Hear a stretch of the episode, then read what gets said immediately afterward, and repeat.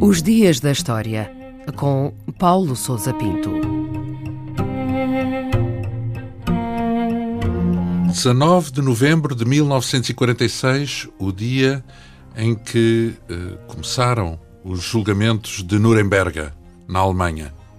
Teve lugar nesse dia, no Palácio da Justiça da cidade alemã de Nuremberg, o início do primeiro e o mais importante de uma série de processos conhecidos como julgamentos de Nuremberg que se destinaram a julgar os responsáveis pelos crimes cometidos pelos nazis.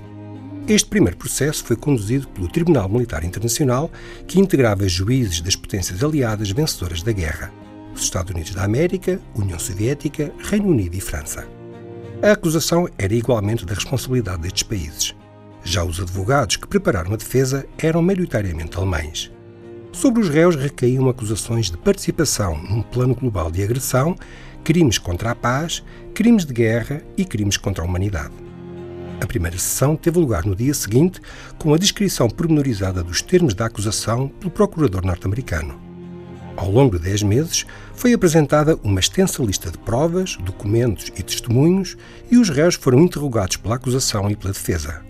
As sentenças foram lidas a 1 de outubro de 1946. E quem eram os réus no concreto e como é que foi preparado o processo? Foi logo após o início da guerra que se ergueram as primeiras vozes a exigir que a invasão da Polónia e de vários países da Europa não ficasse impune.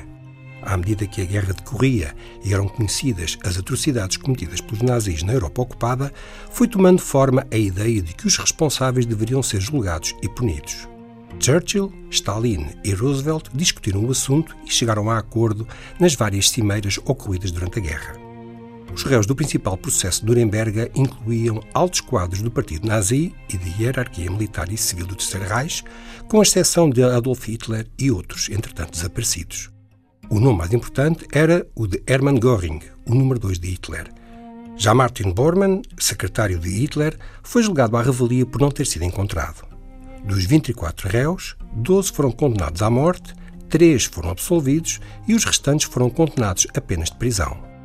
Göring suicidou-se na véspera da sua execução. Os condenados à morte foram enforcados no pátio da prisão a 16 de outubro de 1946.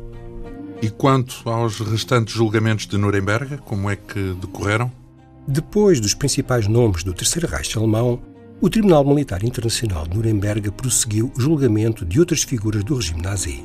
No total, foram realizados 12 julgamentos distintos, envolvendo pessoal médico, autores das teses da pureza racial nazi, responsáveis por massacres e atrocidades cometidas durante a guerra, ministros, oficiais das SS e altas patentes militares. Foram levantados vários milhares de processos, mas só menos de cinco centenas foram efetivamente levados a tribunal, envolvendo um milhar e meio de acusados. O último caso foi encerrado em abril de 1949. Um outro tribunal militar, envolvendo 11 países, foi entretanto criado em Tóquio para julgar os crimes de guerra cometidos pelos japoneses durante a guerra apesar de todas as críticas de que foi alvo, nomeadamente o facto de consagrar uma justiça parcial, a justiça dos vencedores da guerra, os julgamentos de Nuremberg foram um marco fundamental na construção de um direito criminal internacional e serviu de modelo para a criação do Tribunal Penal Internacional em 2002.